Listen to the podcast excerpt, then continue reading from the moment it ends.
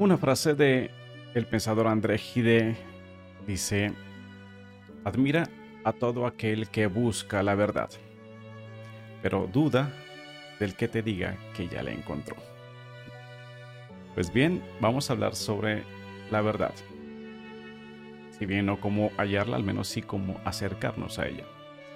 Y para ello te voy a compartir nueve pautas que te servirán para aprender a separar la, la, paja del trigo, aprender a discernir, aprender a acercarte más a la verdad. Y mucha atención a la novena pauta porque tiene mucho que ver con ese entorno súper polarizado que se experimenta en Colombia en estos momentos y en general en todo el continente. Así que vamos a hablar sobre la verdad, cómo discernir verdad. Vamos para allá.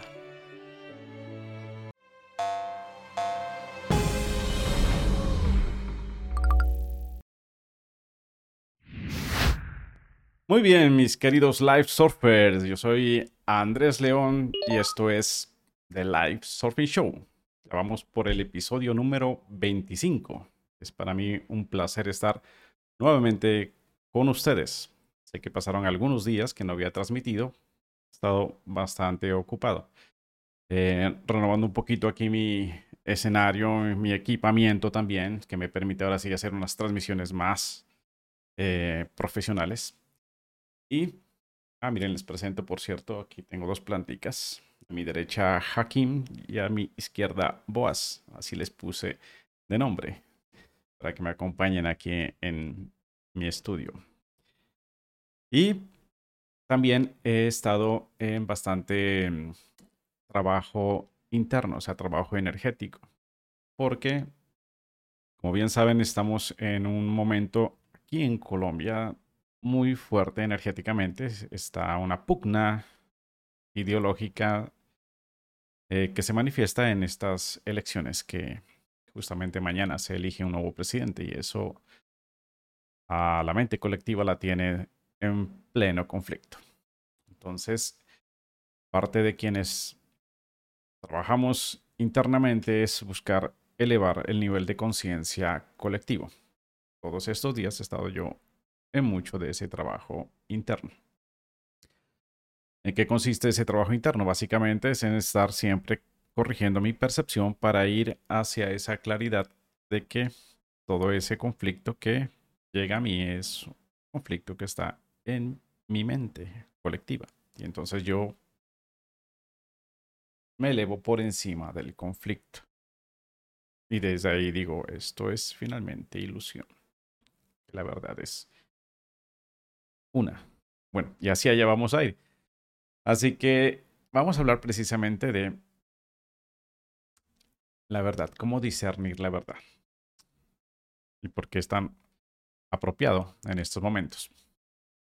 Porque, como les decía, este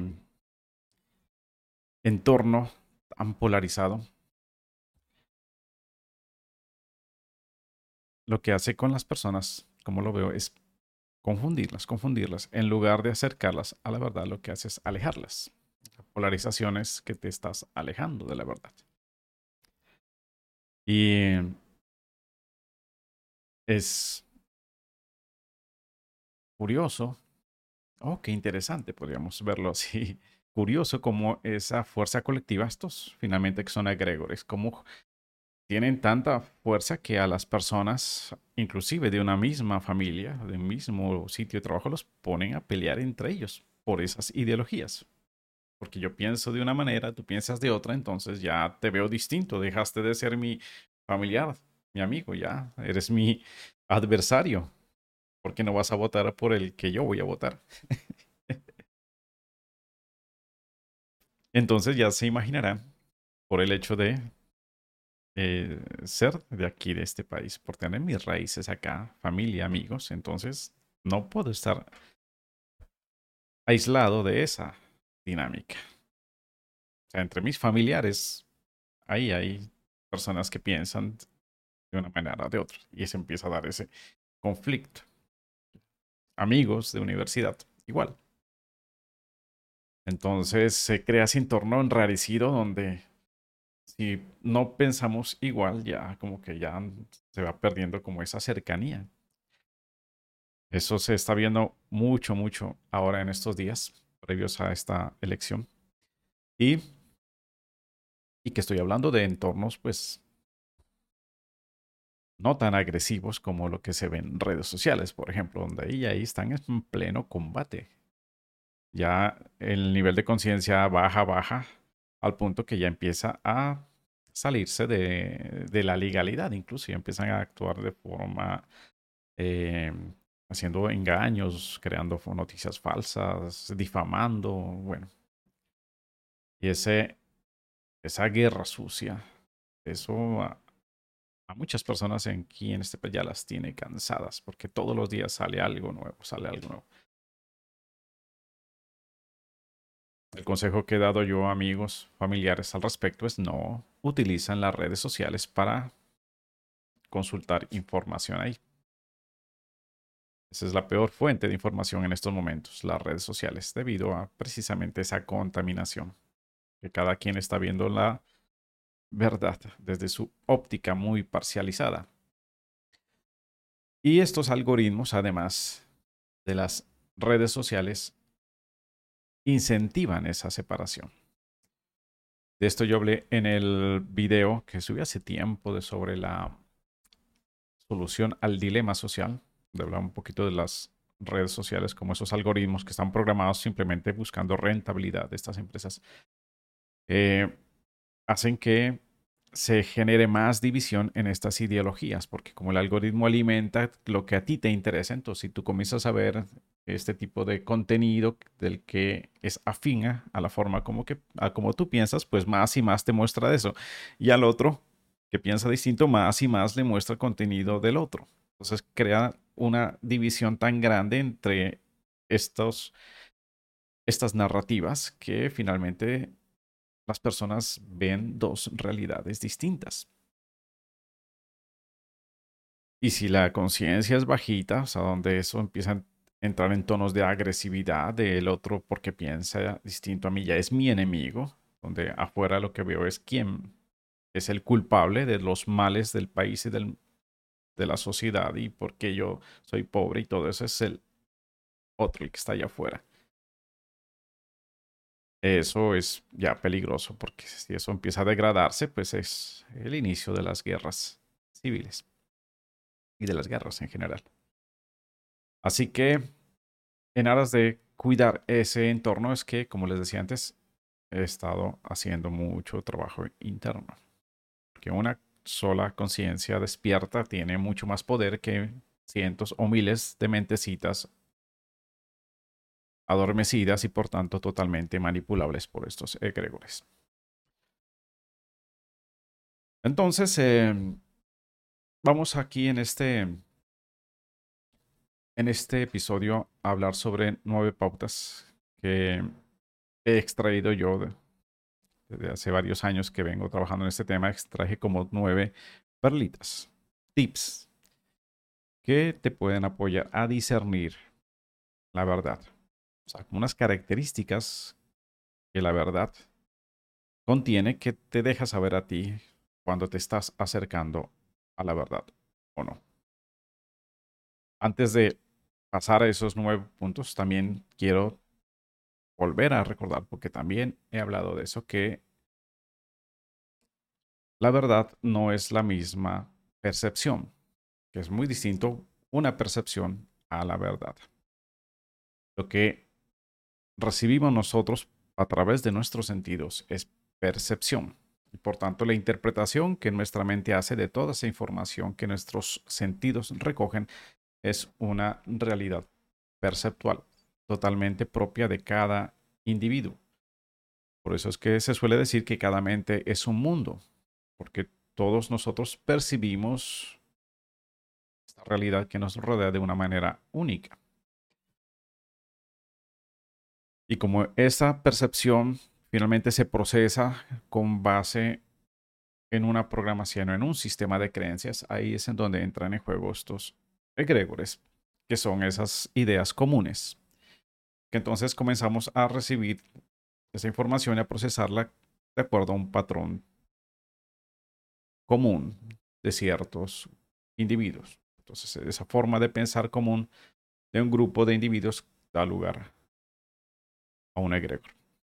Entonces, cuando se genera una mentalidad colectiva grande, cuando son millones de personas que piensan de una manera, y hay otro grupo grande de personas que piensan de una manera distinta porque esta dinámica que les explico y esos dos grupos conviven en el mismo sitio geográfico como está pasando ahora, pues entonces ahí es donde viene toda esa lucha, esa lucha de esas narrativas. dos egregores ahí en pugna, en disputa, en lucha. Eso es lo que ha ocurrido siempre desde la, historia, ha sido una constante de esas luchas y conflictos. Bueno, ahora lo estamos viviendo aquí. Entonces, tener claridad en la, en la dinámica es lo que nos permite luego entonces saber cómo ir eh, encontrando pistas de verdad en medio de esa percepción tan convulsionada. Muy bien, vamos entonces a pasar a las nueve pautas. Aquí las tengo listas para que las vamos.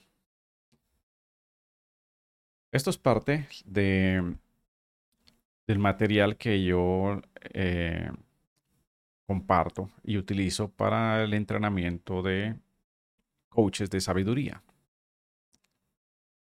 Aquí he sacado una partecita para compartirla aquí con todos ustedes. Pero a los coaches de sabiduría que entreno, que ya voy en la séptima promoción, que por cierto estoy muy contento porque todos están súper, súper juiciosos, comprometidos. Este grupo está ya avanzando a su segundo nivel y la promoción anterior, el sexto grupo, ya está terminando, está a puertas ya de certificarse. Y estos, el grupo 6 y el grupo 7, han sido coaches de sabiduría que han tomado el programa después de haber recibido el entrenamiento como live surfers. O sea, que es una, una forma muy, muy bonita, muy poderosa que se dio así muy orgánicamente. O sea, se dio esta forma de, de entrenar coaches de esa manera y estoy viendo que está teniendo unos resultados poderosos en las personas que están tomándolo.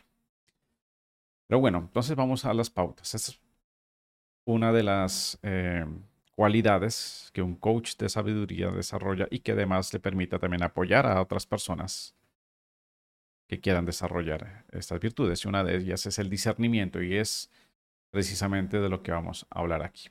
Entonces vamos a las nueve pautas aquí. Nueve pautas simples para saber reconocer el grado de verdad que hay en cualquier situación, persona, información, sobre todo en nuestros propios pensamientos inclusive. Y miren que aquí estoy hablando de el grado de verdad. No estoy hablando de la verdad, ya le dije. El que diga que ya encontró la verdad, pues ya no estaría aquí en este mundo ilusorio. Pero sí nos podemos ir acercando a ello, ¿ok? Ir disipando las ilusiones en este mundo perceptual y ir alzando cabeza hacia la verdad. Bueno, vamos por la primera.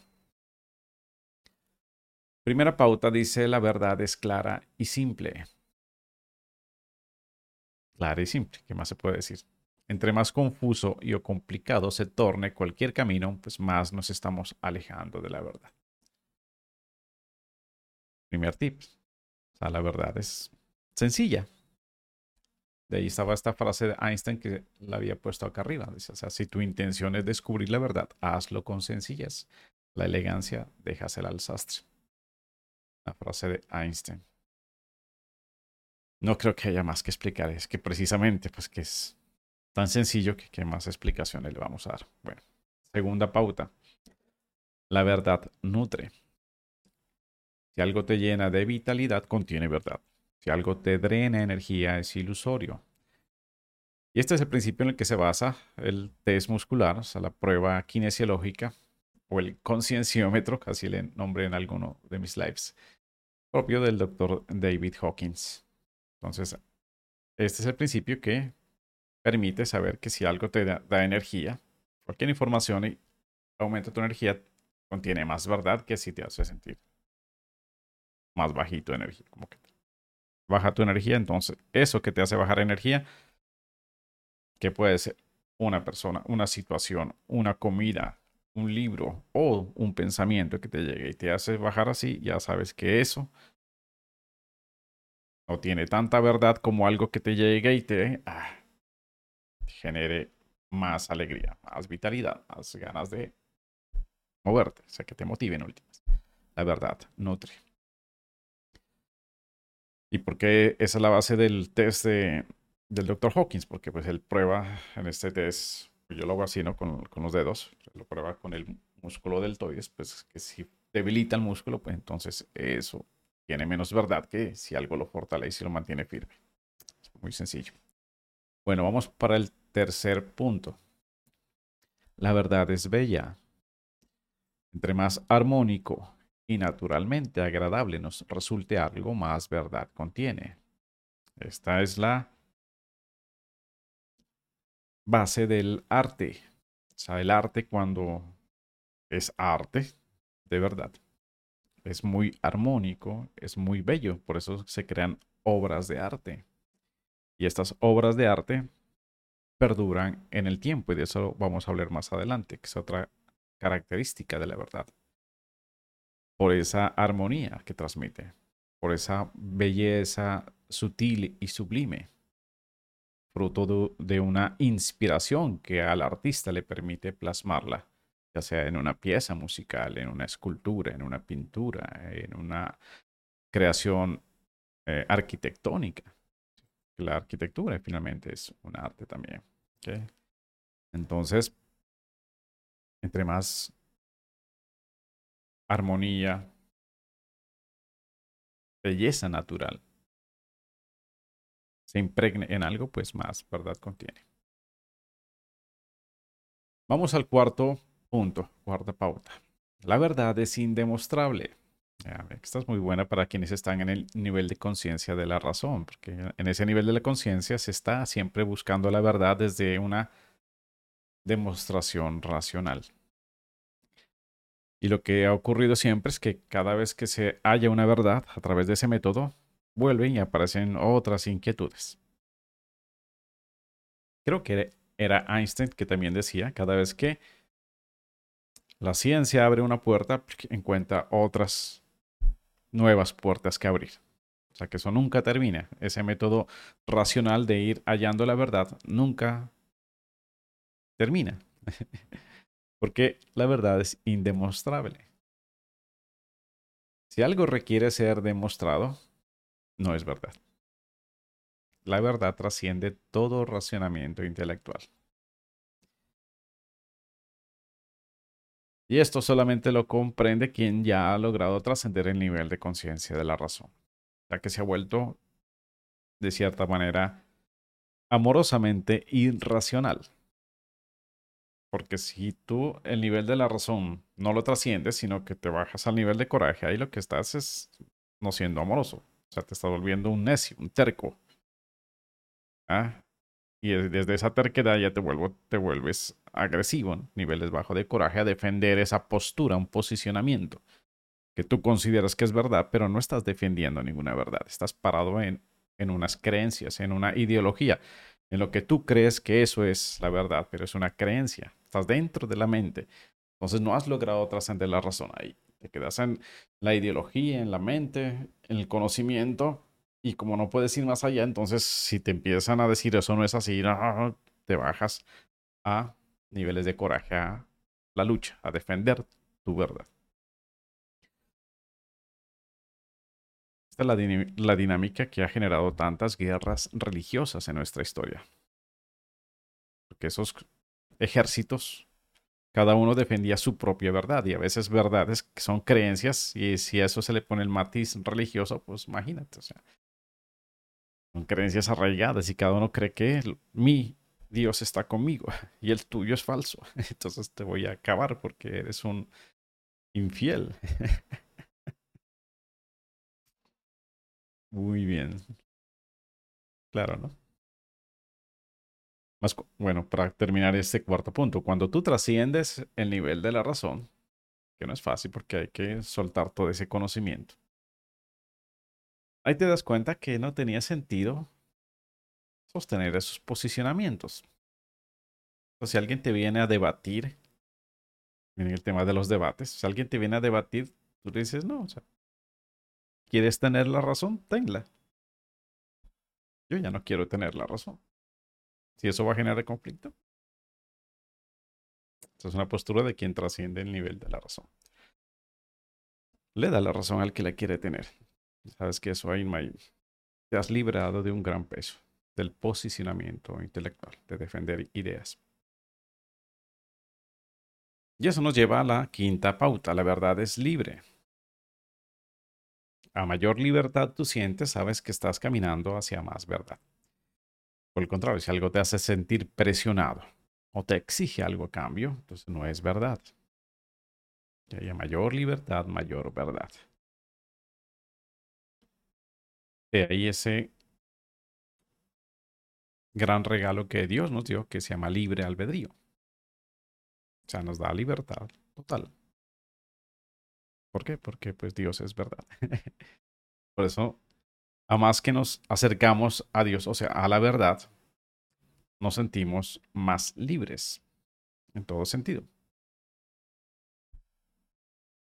Y esa libertad, sobre todo mental, el saber que ya estás trascendiendo ese dualismo de lo bueno y lo malo, de que pensar así es correcto e incorrecto, cosas. Wow, una libertad fabulosa. O la libertad que se siente al estar por encima de los egregores, de ya no estar necesitando de ese abrigo, protección o beneficios de alguno de los egregores. El egregor te puede dar beneficios, protección, te hace sentir parte de un colectivo, de un grupo, pero te va a pedir algo a cambio. Te exige algo a cambio.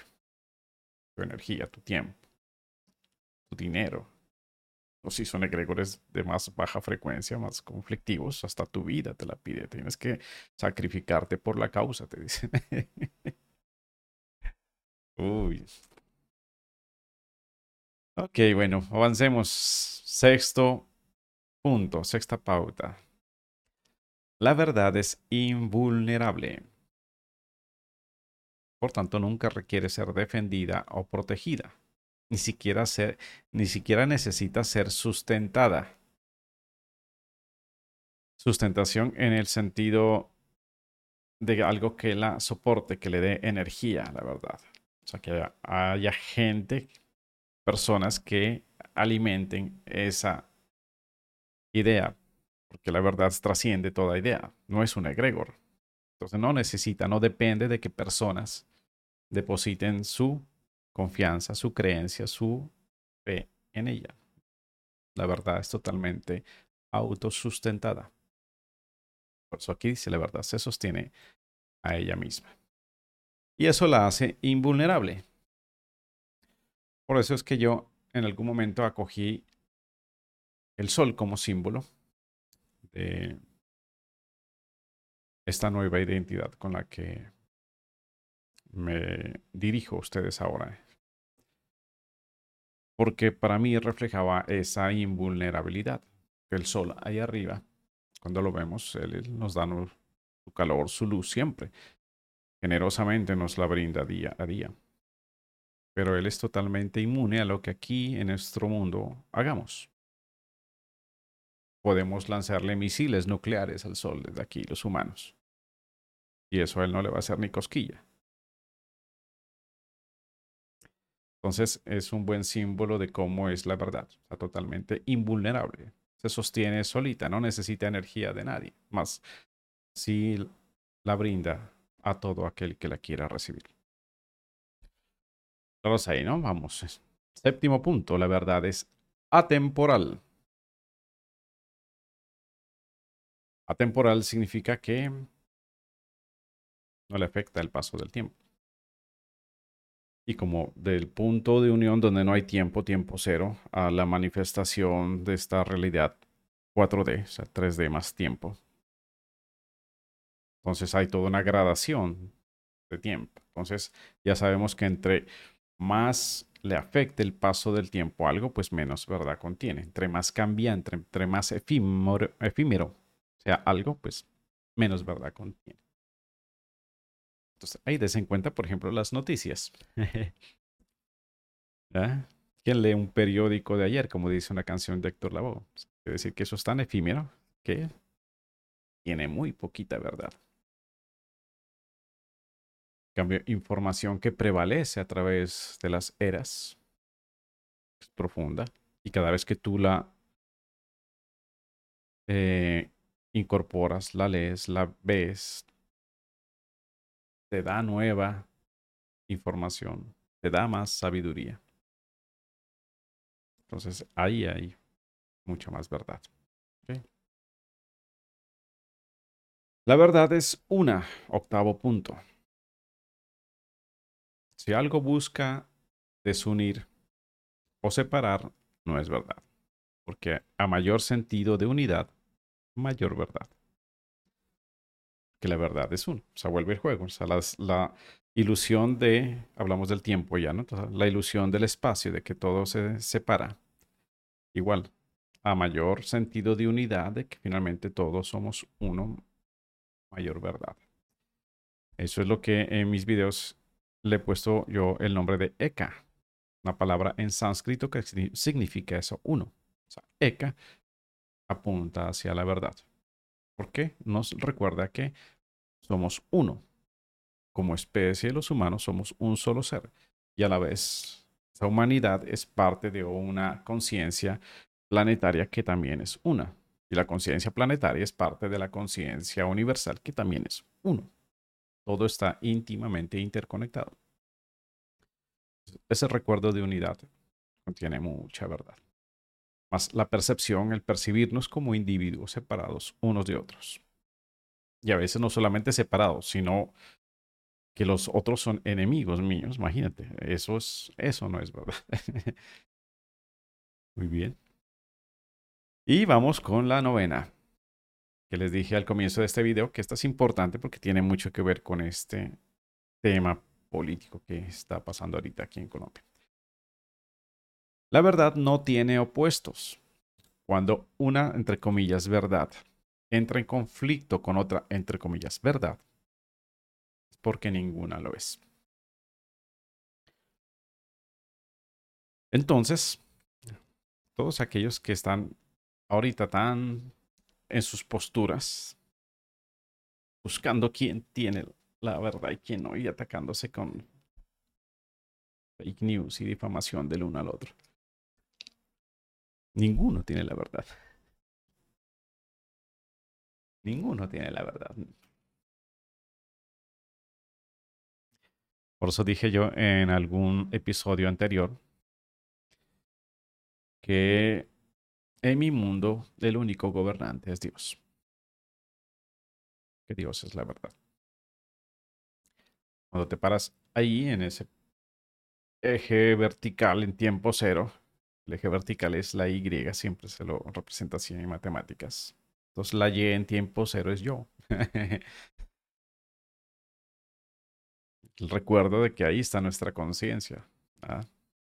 Entonces, por ese eje vertical es que hay que subir, alzar la mirada hacia esa unidad. Y ahí te das cuenta que entonces no hay opuestos, porque todo ese dualismo que desde ese yo se manifiesta aquí en un juego de bien y mal, luz y sombra, izquierda y derecha. Capitalismo, comunismo, o sea, todo eso, juego dual, es, es un juego finalmente, ¿ok? La única conciencia real es ese yo, esa percepción, perdón, esa conciencia que percibe. Percibe la dualidad, pero la conciencia es una no tiene opuestos.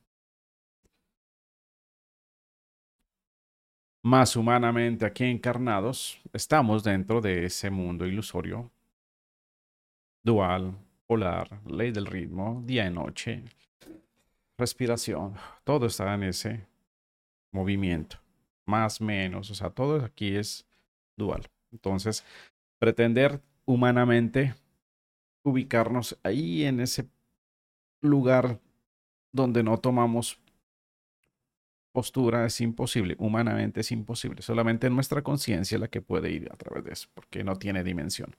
Pero aquí, como humanos, o sea, humanos hablo desde nuestra mente, ya aquí encarnada, que el alma sí trasciende en cierta parte ya esas dimensiones, pero aquí nuestra mente lineal, perceptual, nuestras emociones, nuestro hacer, eso está sumergido en la dualidad. Y más si estoy en el entorno político, no tomar postura, ay, te van a dar varilla por tibio, como le pasó a un candidato. Entonces aquí hay que tomar postura. Personalmente, si me toca elegir, venga, me cambio a la pantalla. Si me toca elegir entre aquí ni Boas, o sea, entre mi mano derecha, que es mi mano diestra, y mi mano izquierda, mi mano siniestra. Entre diestra y siniestra, yo elegiré la diestra. Además, porque soy derecho, no soy zurdo. Sin que ello signifique que la siniestra sea mala, ¿no? Un tema de elección. Por eso digo yo, me inclino más por eso. Con la claridad de que ninguna es verdad. Porque ya les dije. Noveno punto. Cuando dos, entre comillas, verdades están ahí en pugnas porque ninguna la es. Ninguna la es. Tampoco sería un posicionamiento mío intelectual, o sea, porque tengo afinidad a las ideas diestras, es que siempre voy a estar ahí, porque si esa postura diestra, digamos, en mi entorno comenzara a bajar de frecuencia, a vibrar más bajito que la siniestra, y diría, bueno, es momento entonces de apoyar el lado siniestro. Como en algunas épocas de mi vida lo he hecho. Y no solamente hablando en temas políticos, sino en temas espirituales. Cuando me fui a caminar los caminos del lado izquierdo para aprender, para adquirir fuerza, conocimiento también. Todo eso lo obtuve allá. Más ahora estoy más del lado diestro. Y también eso se refleja en cierta manera eh, acá en la manifestación física, el juego egregórico, ideologías narrativas. Están haciendo ahorita vórtice aquí en Colombia porque están las elecciones, pero esas mismas narrativas se están reflejando en varios países del continente. De esto hablé inclusive eh, cuando estuvieron dándose las elecciones en Estados Unidos, que era la misma dinámica. La misma dinámica. Republicanos, demócratas. Lo que acá es, bueno, acá en Colombia la derecha es lo que ahora le llama como el, el uribismo, la izquierda el petrismo. Que esos dos caudillos se volvieron como los arquetipos de esas dos narrativas. Lo curioso fue que aquí en Colombia, en la primera vuelta, el egregor uribista quedó por fuera. Y están simpáticos los egregores, cómo funcionan. Que es el egregor de izquierda, al quedarse sin opuesto de una, proyecta, la mente perceptual saben que es proyectiva, proyectó entonces a su enemigo en el candidato que ahora está ahí compitiendo por la presidencia. Se volvió el nuevo uribista. y ese egregor uribista obviamente se pegó de ahí porque tenía que también seguir luchando contra el, el otro. O sea, es que es un juego tan cómico. Yo calibré la conciencia de los candidatos y el que calibraba más alto era Rodolfo, hace un mes atrás. Y quizás era porque él se metió en, medio de esos dos egregores, uribista y petrista, se metió en la mitad y eso, como él estaba en una postura de ir hacia la corrupción, que es algo que a todos no, les, no nos gusta aquí en Colombia, entonces eso le dio el empuje para meterse ahí. Más ahora que ya no hay un medio, sino que el, contrario al petrismo salió ahí entonces, ahora sí son los dos, se volvieron otra vez dos egregores y el egregor uribista se fundió con el movimiento de este candidato y eso hizo que bajara su energía. A un punto en que no lo he calibrado, pero lo que siento es que está poniéndose otra vez casi que a nivel del, del otro. Otra vez entrando ahí en, pugnas y en conflictos y en ataques del uno y el otro. Vamos a ver qué pasa mañana, a ver qué ruta coge este país. ¿Qué ruta coge? Se crean líneas de vida paralelas, dependiendo de la elección colectiva que aquí se produzca. Y eso, aunque no parezca a todos los que estamos aquí en esto, nos va a hacer mover. Hacer mover. Cuando yo como que así alzo mi percepción a ver qué puede pasar por cada una de esas dos líneas. Por una línea se pinta un panorama interesante donde a nivel personal, por ejemplo, siento que podría yo aquí seguir en Colombia, prosperar en Colombia, inclusive mi hijo que está en Estados Unidos hasta podría venirse a vivir acá conmigo. Por el otro lado, veo que las situaciones van a llevar de pronto a que vuelva a salir de aquí del país. Y no porque quiera, sino que simplemente es por pura cuestión de resonancia. Así como les digo a mis eh, alumnos o a las personas que me piden cita para ver si se entrenan como live surfers, que por cierto, aquí te pongo la cuña. O sea, si sientes que camino es entrenarte como live surfer y aprender a trabajar tu mente, tus emociones, aprender a autoconocerte, a expandir tu conciencia, a dejar de estar manejado por tu mente perceptual, sino a aprender a fluir desde un espacio más profundo, pues ahí me puedes pedir una cita y vemos si estamos en resonancia. Entonces, esa resonancia que es una eh, armonía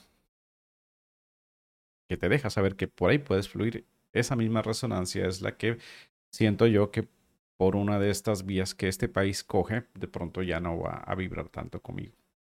Puede ser que pues, las cosas se den de que ya otra vez como ocurrió años antes, habrá vuelo. Más bueno, que sea lo mejor para este país. Finalmente los países tienen los gobernantes que merecen, sean los que sean. Ok, muy bien. Bueno, les dejo hasta aquí este episodio. Vamos a ver, hay una persona en el chat. Muchas gracias Liliana por acompañarme. Liliana nos pregunta, ¿la verdad es indemostrable? ¿Por eso no se puede demostrar la unidad?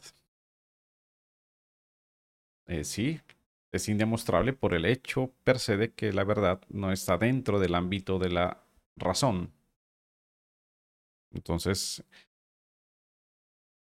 quien necesita demostrar algo es la mente perceptual, porque se basa en que yo observo algo y tengo que entonces compararlo, medirlo, ajustarlo a todo un campo de conocimiento previo, ver si esa piecita del rompecabezas calza. Entonces digo, ah, sí, es verdad, hasta que llegue otra verdad que la tumbe o que la complemente. Por ejemplo, las leyes físicas de Newton. O sea, fueron una verdad total hasta que llegó Einstein con la relatividad, demostró no que era falsa la, la verdad de Newton, sino que la relatividad era más amplia. Más la relatividad de Einstein no calzaba con la física cuántica. Y ahí los físicos han estado, pues hasta ahora inclusive, viendo cómo hacer calzar esas dos piezas de ese rompecabezas, si no han podido.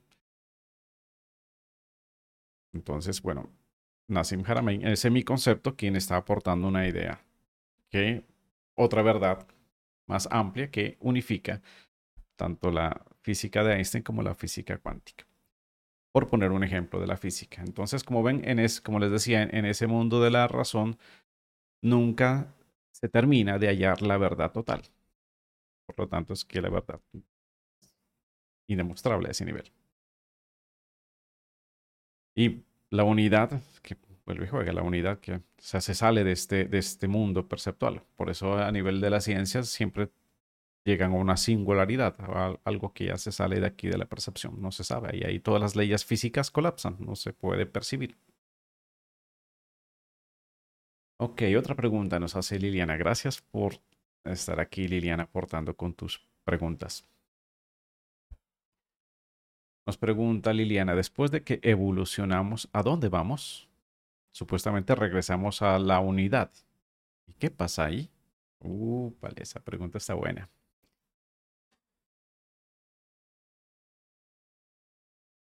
Buena esa pregunta.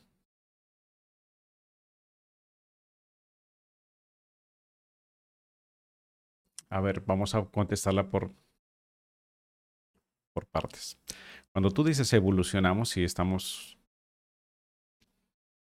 expandiendo nuestra conciencia, desde que éramos una bacteria, para hablar así en términos muy generales, todo el proceso evolutivo de las especies ha sido siempre en ir aprendiendo cada vez más quiénes somos. Es un juego eh, de recordar. Entonces, en ese camino de evolución, ya cuando éramos seres humanos, fuimos la especie en ese mundo biológico que, que fue un paso más allá, desarrolló el, el poder cognitivo, o sea, la mente perceptual, la capacidad de que la información que recibíamos no solamente era para reaccionar por instinto, sino que empezamos a crear un pensamiento abstracto. Y esa capacidad cognitiva ya uh, nos volvió de ser una de las especies más débiles y frágiles en el ecosistema. O sea, cualquier león nos devoraba fácilmente. A volvernos la especie más poderosa en el planeta, el Homo sapiens. Y así hemos estado pues varios, varios siglos milenios. Y ese avance cognitivo racional nos llevó ya en el último siglo, y en este, a desarrollar una tecnología muy peligrosa. Porque ya está poniendo en riesgo nuestra propia eh, existencia como especie. Con el poder nuclear del siglo pasado y ahora con la inteligencia artificial, que lo estamos comenzando a ver a través de estos algoritmos de las redes sociales. Como les decía, esos algoritmos de inteligencia artificial en las redes sociales están haciendo que las personas se vean cada vez más separadas una de otra, más como el otro es enemigo mío, porque pensamos distinto y mi fuente de información, que son esas redes, me lo demuestra, me da más evidencia de que yo estoy bien y tú estás mal. Entonces, eso es muy peligroso.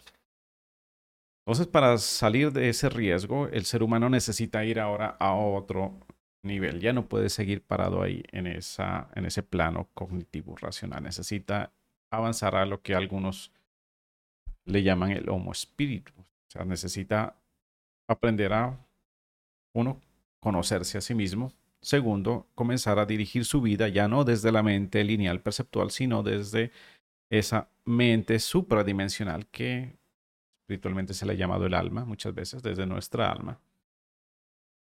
Ah, desde una mente subconsciente purificada, un subconsciente limpio ya de programas transgeneracionales, de, de influencias de Gregores. O sea, una mente subconsciente purificada es un alma inocente. Entonces, desde esa alma inocente, desde ahí dirigir tu vida te pone ya en un estado evolutivo superior, si lo vamos a llamar así. Eso hace que la humanidad aspire a pasar la prueba cognitiva y no se autodestruya. Y de ahí en adelante, aquí ya, digamos, eso es lo que se atisba en el momento actual, ¿no? Y que algunos místicos le llaman, esa es la nueva era que está ya comenzando. Pero de ahí, o sea, del alma, irse allá a la conexión con el espíritu, con la unidad que tú mencionas. Ahí lo que ocurre es que te das cuenta que ya no había muchas infinidad de almas individuales, sino que todas esas almas estaban en un juego de un solo ser que es el espíritu. O sea, que eres tú, porque recuerda el eje Y en tiempo cero, soy yo. O sea, tú, tu identidad cada vez va creciendo, llamémoslo así, a un punto en que te das cuenta que todas esas almas eran como tus células, que tú eras un ser gigantesco, pues pongamos así esa idea para poderlo imaginar. Y ese ser gigantesco es un Dios como tal, porque te das cuenta que toda la existencia fluye dentro de ti. Y en ese momento te sientes muy solo porque te das cuenta que todo ese juego que creaste era porque creías que estabas solo. Y ese vacío que en los caminos espirituales le llaman la nada es tan aterrador que por eso es que te multiplicas en millones, infinidad de almas que hagan todo este juego en esta realidad para sentirte acompañado y poder ir aprendiendo a través de esa dinámica dual. El odio, el amor, bueno. Entonces el paso hacia la unidad, cuando tú dices la unidad es cuando ese único ser, que un curso de milagros le llama el Hijo de Dios, cierra su mente perceptual. En lugar de volver a seguir el juego aquí ilusorio, Maya, cierra su mente perceptual, que yo le he llamado cerrar el tercer ojo. Y en ese momento se da cuenta que nunca había estado separado de su padre, o sea, de Dios, que Dios y él siempre fueron uno. Y entonces en ese momento, esa ilusión maya, este universo oscuro, desaparece porque despertamos del sueño, pues. y de ahí en adelante, ¿qué pasa? Te digo, pues no tengo puñetera idea porque yo también estoy aquí en el sueño. Es más, la pregunta ¿qué pasa? es una pregunta a futuro. Y si allá no hay eh, tiempo, entonces imagínate. Eso realmente es, algo que, que está dentro de todos nosotros. Ese cielo, ese, ese reino de los cielos, el que hablaba Jesús, está siempre dentro de todos nosotros. Está disponible acceder ahí en el instante cero. O sea, ahora, pum, me puedo ir y recuerdo que Dios está conmigo y que es mi conciencia, a que ese eje llega hasta Dios. Y por eso cuando estoy ahí y digo, yo soy aquí embajador de Dios en esta ilusión, ya te hace sentir tan conectado a ese cielo estando aquí en la ilusión humana, que imprime tu vida de mucho, mucho propósito. Entonces, eso es suficiente por ahora. Para aquí no sabemos nuestra mente no da para imaginarse lo que sería ya ese universo siendo Dios, ya no separado. O sea, quizás ni siquiera es tan grande, es este momento, como te digo, es vivir en ese propósito y de pronto ya eso era todo lo que Dios quería experimentar. Ok, eso es lo que te puedo aquí muy humildemente contestar a esa muy buena y poderosa pregunta que me has hecho. Gracias, Liliana, por hacerla. Ah, bueno, creo que ya me contestas. Gracias, gracias. Así que bueno, este ha sido un muy buen episodio de, The Live Surfing Show. Recuerden siempre, como les digo, si te ha gustado, pues Óyame con un like, como dicen algunos youtubers. Destroza el botón del like. Comparte este video con quien tú sientas que le pueda servir. Y, suscríbete y activa la campanita. Bueno, tienes que hacerlo, hazlo. Si no, no pasa nada. Esto aquí llega al que debe llegar y le llegará al que le deba llegar esta información. Y nos estaremos viendo en un próximo episodio de The Live Stormy Show. Muchas gracias por acompañarme. Bendiciones a todos. Hasta un próximo episodio.